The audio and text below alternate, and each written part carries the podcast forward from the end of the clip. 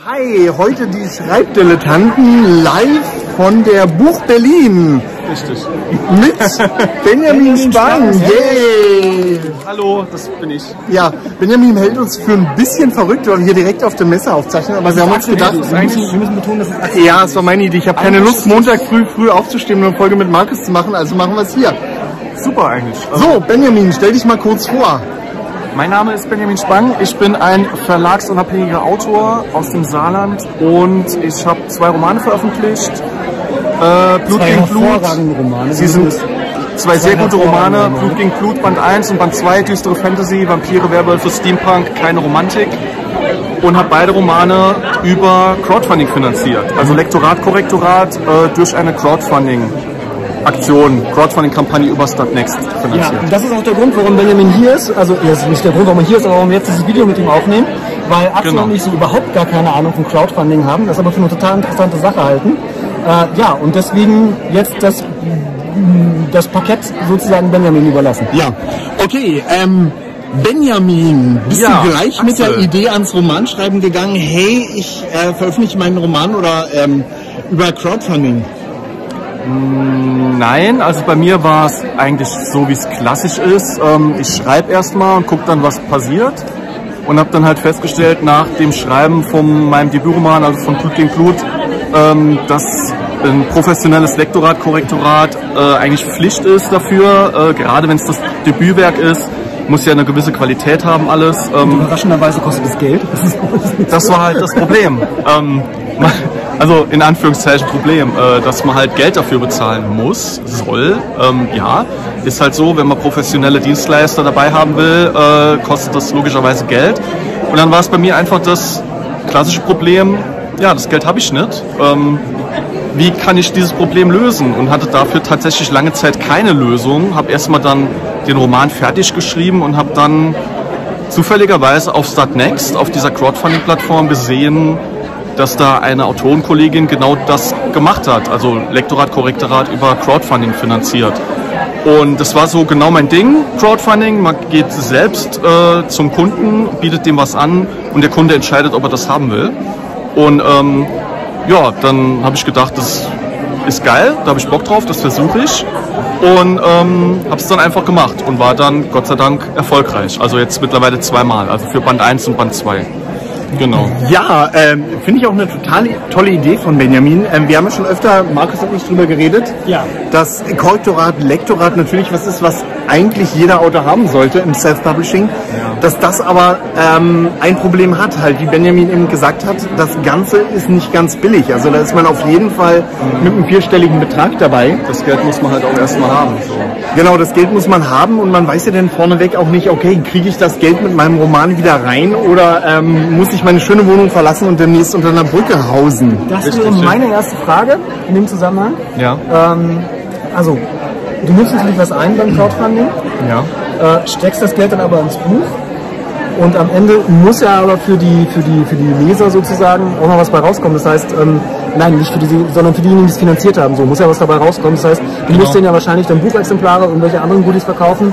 Und da Genau. wäre für mich die Frage, ist man danach im Plus? Ist man danach even oder ist es am Ende doch noch ein Verlustgeschäft? Also das Ziel beim Crowdfunding ist wirklich auf Null rauszukommen. Also dass man mit einer Crowdfunding-Kampagne das Projekt finanziert, dass das Projekt umgesetzt wird und ähm, klassisch, also bei Startnext ist es beim Crowdfunding so, man kauft Dankeschöns. Also Dankeschön ist zum Beispiel, also so Dankeschön-Pakete, äh, wie zum Beispiel das Buch selbst als Taschenbuch oder als Hardcover. Dann noch Goodies, vielleicht Lesezeichen Darf ich oder... ganz kurz unterbrechen? Ja. Ähm, mit Crowdfunding kenne ich mich ja nicht so wirklich aus, nur so ein bisschen. Ja. Das klingt jetzt aber so, als wenn man da sich sozusagen mit verschiedenen Beträgen beteiligen könnte.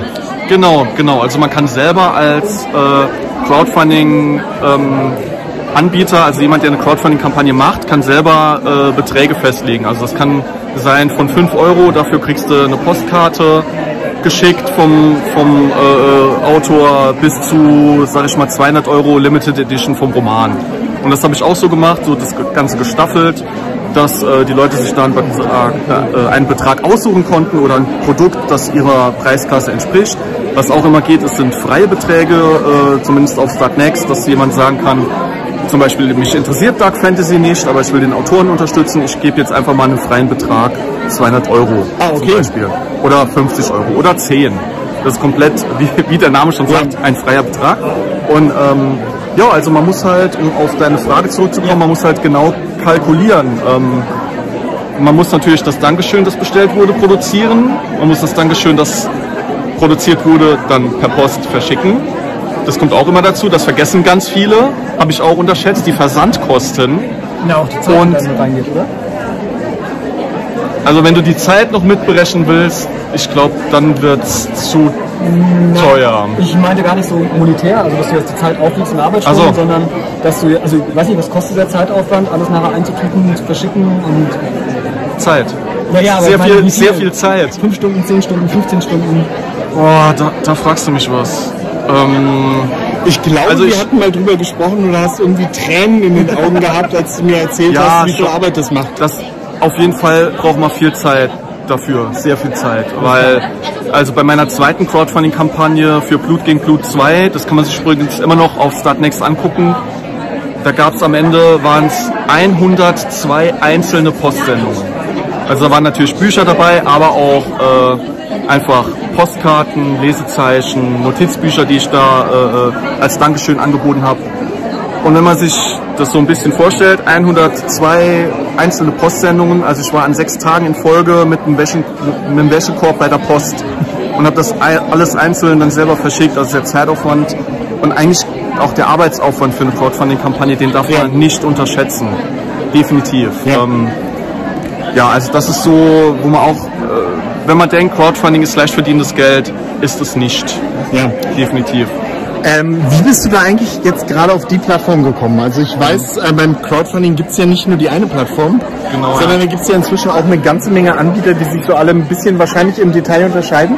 Stand Genau. für dich gleich fest, okay, ich mache das da und da oder?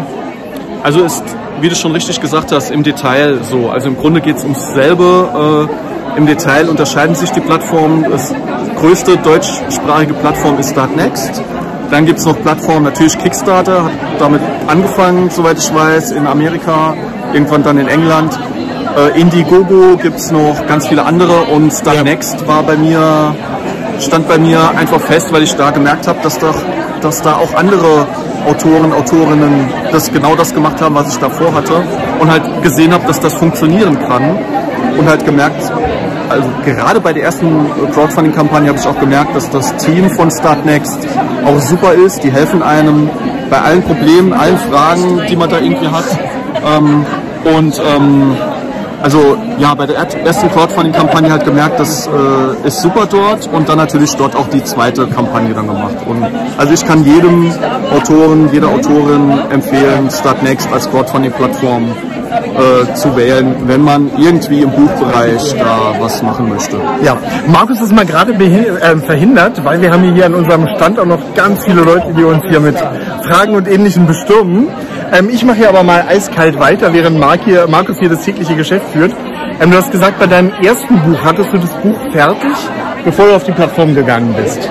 Genau, also ich habe äh, das Buch geschrieben und hatte dann irgendwann das klassische Problem, ich muss das Ja. Geld haben für Lektorat, Korrektorat und habe dann ganz lange nicht gewusst, was mache ich und bin dann tatsächlich auf Startnext gestoßen und da gesehen, dass Leute quasi, dass Startnext die Lösung ist für das Problem, dass ich einfach Crowdfunding, also einfach Crowdfunding mache und äh, das Ganze dann äh, durch Crowdfunding finanziere, also dass das möglich ist. Ja.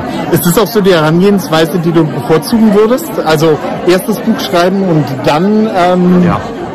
dann auf die Plattform gehen? Ich habe, ähm, was bei Startnext auch super ist, man kann sich auch gescheiterte Projekte anschauen. Also man kann Oh, wirklich gucken. okay.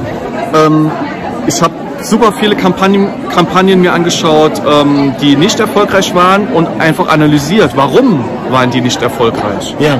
Und da habe ich halt ganz oft gesehen, dass Leute gesagt haben, ja, ich will jetzt ein Buch schreiben, aber dafür brauche ich erstmal Geld für einen Laptop. Äh, Und zwei Jahre später ist Genau. vielleicht das Buch fertig oder auch nicht. finanziert mir das bitte. Das funktioniert Ja. halt nicht. So, Ja. wenn, wenn man hingeht und sagt, man hat selber, man ist schon in Vorleistung getreten. Man sagt, Leute, ich habe in den letzten fünf Jahren mich hingesetzt und habe dieses 500 Seiten Buch geschrieben alles, was mir jetzt noch fehlt, ist Lektorat, Korrektorat. Ähm, unterstützt doch bitte das Projekt, wenn ihr das Buch mögt, wenn ihr mich mögt. Ähm, und ja, also man muss wirklich auch äh, die Leute, man muss Vertrauen gewinnen. Ne? Man muss sagen, hier, äh, ich mache das nicht zum ersten Mal oder ich habe die Arbeit eigentlich schon gemacht. Es fehlen jetzt nur noch diese ganz wenigen Schritte oder diese ein, zwei Hürden, die muss ich jetzt noch nehmen und ihr könnt mir dabei helfen. Also es, es wird schwer, sehr, sehr schwer, wenn man einfach sagt, ähm, ich habe noch nichts gemacht, ich habe noch nie ein Buch geschrieben, äh, bitte gib mir Geld, so, ja. um es dumpf zu sagen. So. Ähm, wie läuft es eigentlich, wenn du mit dem Buch fertig bist, beziehungsweise wenn du die ähm, Crowdfunding-Kampagne durch hast? Wird das Buch dann noch über die Plattform angeboten oder ganz klassisch dann über, was weiß ich, Amazon oder ähm, also es soll heißen, wo kriegt man deine Bücher zurzeit? Genau, äh, also Startnext ist halt kein Verlag. Startnext ist nur diese Crowdfunding-Plattform.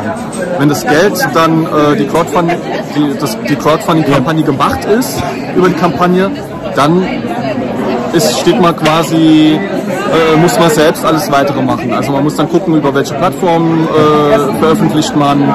Dann natürlich auch, wenn man das im Vorfeld noch nicht geklärt hat, welchen Lektor Lektorat, welche Lektora äh, Lektorin äh, macht, übernimmt das, wer macht Korrektorat. Ähm, also es geht wirklich nur darum, halt die Summe zusammenzubekommen ähm, und man ist da halt auch frei in der Gestaltung, welche Dankeschöns man anbietet und dann am Ende dann natürlich auch frei in der Entscheidung, wo gibt es die Bücher. Bei mir ist es im Moment so, auf Amazon äh, gibt es die Bücher und generell überall online, wo man äh, äh, Bücher bekommen kann und man kann auch in die kleine Buchhandlung um die Ecke gehen und da, äh, wenn man Autorenname sagt und Buchtitel, kann man da auch äh, sagen, lieber äh, Buchhändler, bestell doch bitte das Buch für mich. Alles klar. Ja, Benjamin, vielen, vielen, vielen Dank, dass du Gerne. heute mit uns so ganz spontan eine Gerne. Folge hier mitten von der Buch Berlin aufgenommen hast. War eine super Idee. Ich vermute mal, die akustische Qualität wird ein bisschen zäh sein und ähm, aber es ist ein tolles Thema und ich glaube, das ist auch hier ein ganz lustiger Event. Ähm, Markus, komm noch mal kurz für, unser, für unsere Verabschiedung. Hallo.